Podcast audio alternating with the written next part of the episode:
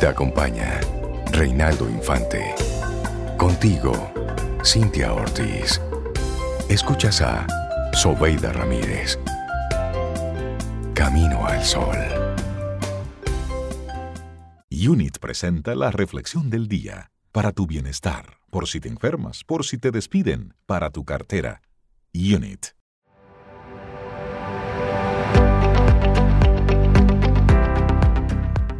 Y contrario a Oscar Wilde y la frase anterior, Thomas Alva Edison dice lo siguiente, una experiencia nunca es un fracaso, pues siempre viene a demostrarnos algo.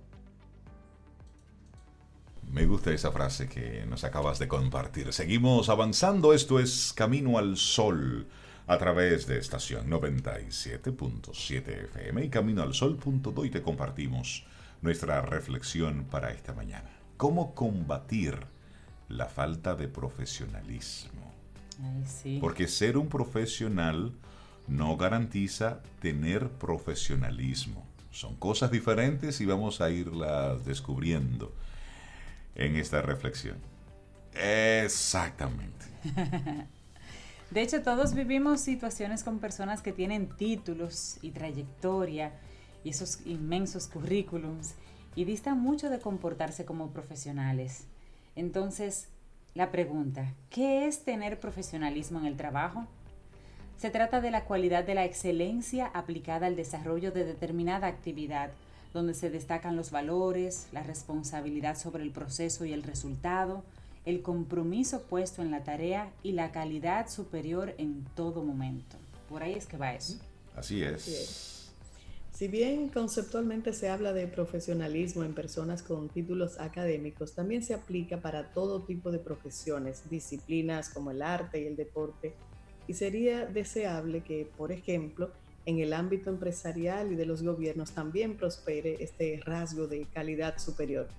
En la percepción del autor, tener profesionalismo está directamente ligado con la ética del trabajo, es decir, el conjunto de valores, cualidades distintivas y aportes positivos de excelencia que hace una persona aplicando sus conocimientos en pos de lograr un resultado superador.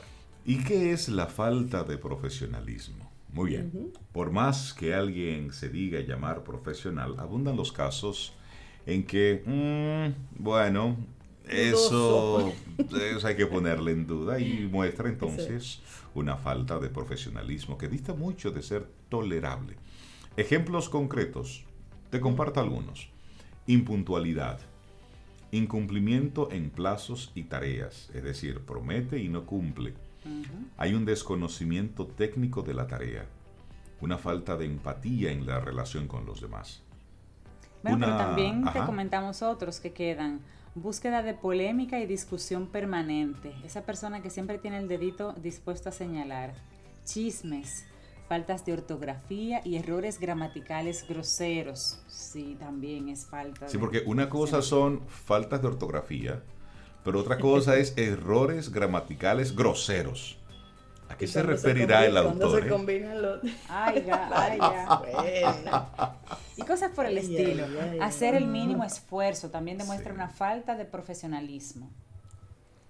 Bueno, también está el, la crítica que va conectado con los chismes, y mezclar las relaciones amorosas con el trabajo, no asumir los compromisos, la falta de responsabilidad, brindar una mala atención, generar más problemas que soluciones y ojo, tener trato, presencia y formas que no están acordes con sus responsabilidades.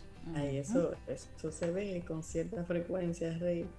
Pero bueno, también hay ventajas, chicos, chicas, también hay ventajas de tener profesionalismo. Una persona que es reconocida con profesionalismo en su hábito va construyendo su reputación positiva. Esto se logra en el tiempo, lleva años y se basa en pequeños profesionalismos cotidianos que sumados dan un resultado de excelencia y calidad reconocible. El tener profesionalismo te transforma en una persona confiable, un espejo que refleja algunos aspectos que otros quisieran emular y también en un orgullo interno que hace aumentar tu autoestima y autovaloración, ya que sabe que está haciendo siempre y bajo toda circunstancia todo lo humanamente posible en el máximo nivel de excelencia. Esa es parte de las ventajas de ser, de tener profesionalismo. Y si bien esta descripción parece muy exigente, es así como se construye el profesionalismo, dándolo todo. El que tiene profesionalismo no es tibio, es apasionado, es comprometido, agrega valor, da su milla extra en cada cosa que hace, incluso en sus puntos débiles, que los tienen, los que son reconocidos por esta cualidad se corrigen, aprenden, estudian, piden feedback, retroalimentación, mejoran permanentemente y esto es también lo que los distingue de los demás. ¿Y cómo afrontar la falta de profesionalismo? Bueno, en las empresas y equipos abundan las personas con profesionalismo y algunos con faltos de ello. Sin embargo, es tan evidente esta cualidad en unos y en otros que a veces el profesional sin compromiso que trabaja a reglamento puede llegar a viciar y opacar la labor de los que sí se destacan. Para combatir esa falta de profesionalismo en las organizaciones es necesario encarar un programa consistente de calidad que involucre a todos, ya que no alcanza con el directivo y llame a solas a la persona y le llame la atención. Así no se va a producir la transformación. Así es. Y bueno es saberlo. Y bueno, y bueno, saberlo, ¿eh? Habrá personas que jamás, jamás van a comportarse con profesionalismo. Por más por licenciaturas que tenga, maestrías. Sí, sí, bueno, y eso en parte porque les da lo mismo. Ay Dios. Y eso se llama como mediocridad. Y también en parte porque quizás para ellos su medida interna de darlo todo es bien baja, a ras del suelo. Y frente a esto, no hay con qué darle, no hay posibilidad. Pero hay algunas ideas que pueden ayudarnos a encarar el tema de falta de profesionalismo. Y tú sabes que... La primera. Y, antes de nosotros compartir esas ideas para encarar el tema del profesionalismo, esto con el teletrabajo, con el estar cada quien trabajando desde casa, todo esto se mm. potencia. porque ahora tú tienes eh, si estás metido en la parte de la mediocridad y de las excusas, tienes todas las excusas posibles servidas en un plato para no cumplir. Y por otro lado, si eres un profesional que eres muy ocupado, pues es posible que también tengas tú mismo que eh, ponerte una serie de límites, entonces para no sobrepasarte con algunas de las, de las funciones y poner en riesgo el balance de vida-trabajo. Así que Vamos a compartir de inmediato las ideas para encarar este tema. Algunas sugerencias para encarar esa falta de profesionalismo en el trabajo, si crees que la tienes, o para evitarla. Fomentar la meritocracia sería la primera de ellas, y se trata de diseñar la estrategia de gestión humana y del talento en las organizaciones, sin importar el tamaño, donde el que más se esfuerza en términos de calidad, cumplimiento y profesionalismo acceda a mejores oportunidades. Es una política que necesita ser sostenida en los años para ver los resultados. Un aspecto fundamental es a la hora del reclutamiento de colaboradores. La vara necesita elevarse por sobre la la línea básica, para detectar a los mejores y sumarlos. Es importante que todos sepan cómo se crece dentro de la empresa y que esto forme parte de un programa sistemático y reglamentado. Y siempre recuerdo el caso de una persona que en una ocasión nos comentaba Rey a mí, cuando necesito reclutar a alguien, yo no pienso en cuánto le puedo pagar a esa persona, sino qué necesita tener esa persona que yo necesito en mi empresa y luego veo cuánto vale. Porque al final es un gasto, entonces necesito tener una persona por la que estoy haciendo esa inversión que me reditúe en resultados. Por supuesto. Claro, así es. Así es. Bueno, ¿y una, segunda, Rey? Sí, por favor. Las oportunidades de capacitación. Compártenlas ah, sí, eso es. Bueno, si bien un profesional viene con una serie de conocimientos o experiencia en su materia, para combatir la falta de profesionalismo es necesario seguir capacitando permanentemente, no solo en temas duros y técnicos, sino en habilidades blandas. Y de eso hablamos constantemente acá en Camino al Sol. Este proceso de sensibilización traerá como resultado que se pueda visualizar más claramente si la persona tiene aptitudes para empezar a tener profesionalismo o, pasados varios meses, se evaluará que no lo logrará por distintos motivos.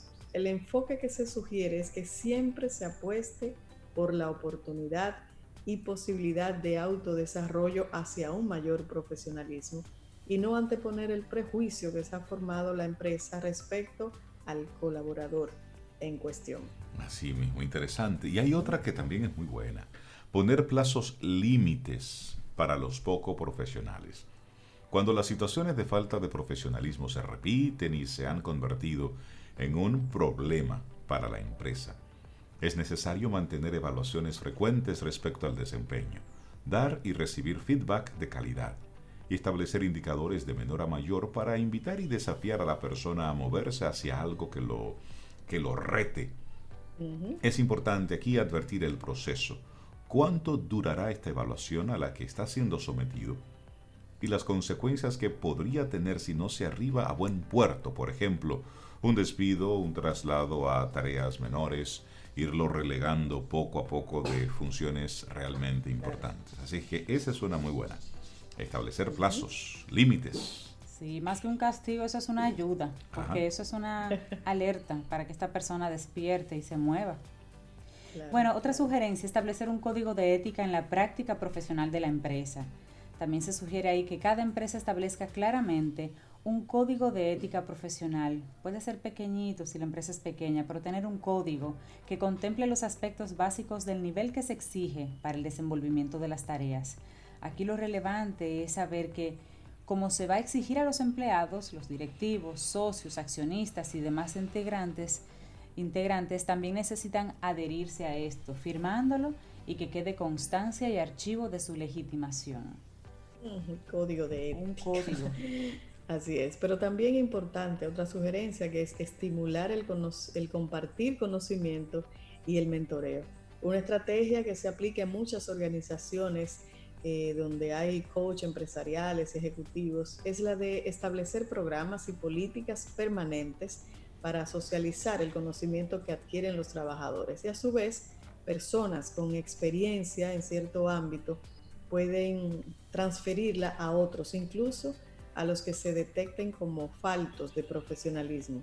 Así eh, estimularlos e invitarlos a elevar la vara. Eso es el proceso de mentoría dentro de una empresa. Así es, y bueno, finalmente incorporar a los pocos profesionales en proyectos que los desafíen para medir su rendimiento y su compromiso. Para poder evaluar el desempeño de aquellos colaboradores faltos de profesionalismo, es posible involucrarlos en proyectos especiales y dejar a cargo a ellos mismos para que lo lideren. Es así como poner al más carpetoso del curso a que sea el encargado de disciplina. disciplina.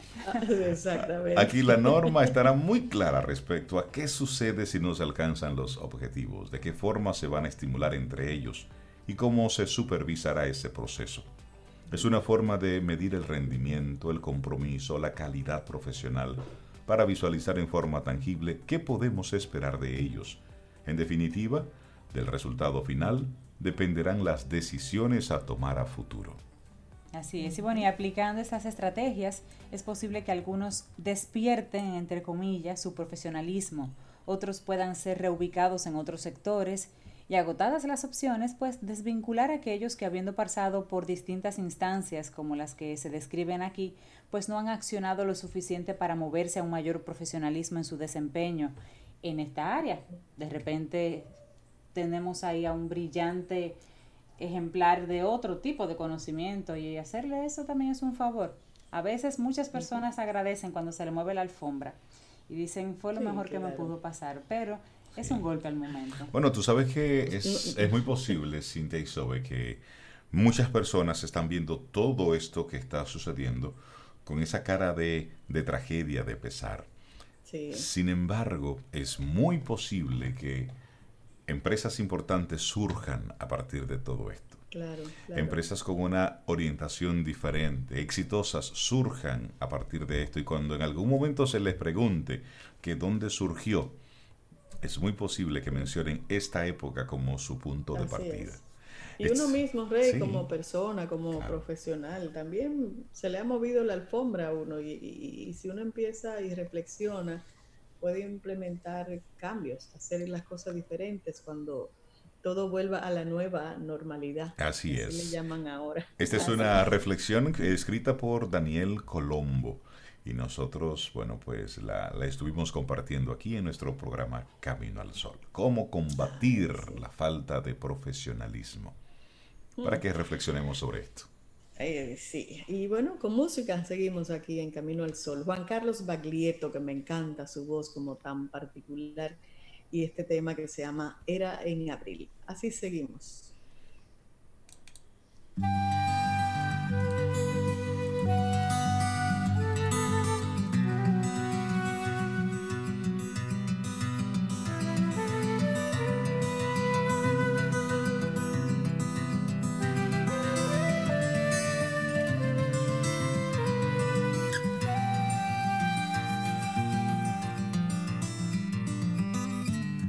Sabes, hermano, lo triste que estoy.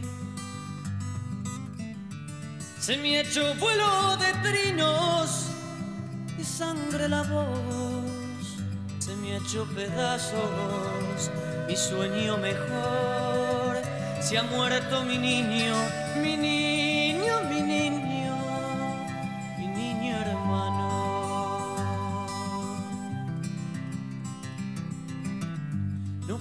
llenarse la boca de vos. Apenas vacío el vientre de mi dulce amor, enorme y azul, la vida se le dio. No pudo tomarla, no pudo tomarla de tan pequeño.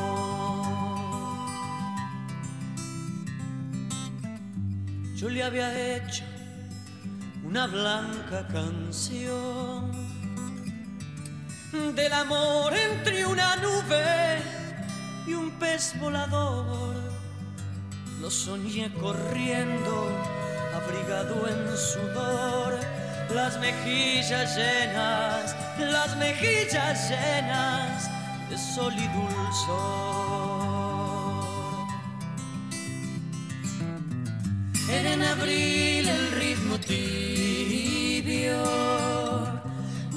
chiquito que danzaba dentro del vientre, un prado en flor.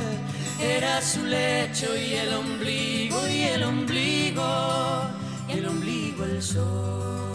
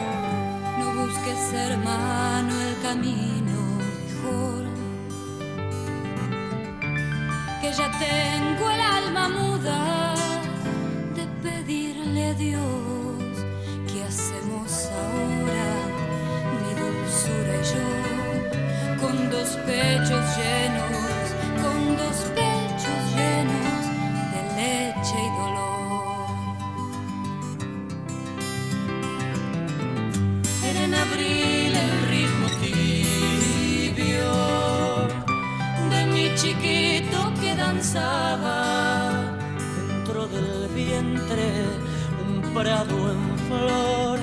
Era su lecho y el ombligo y el ombligo, y el ombligo el sol.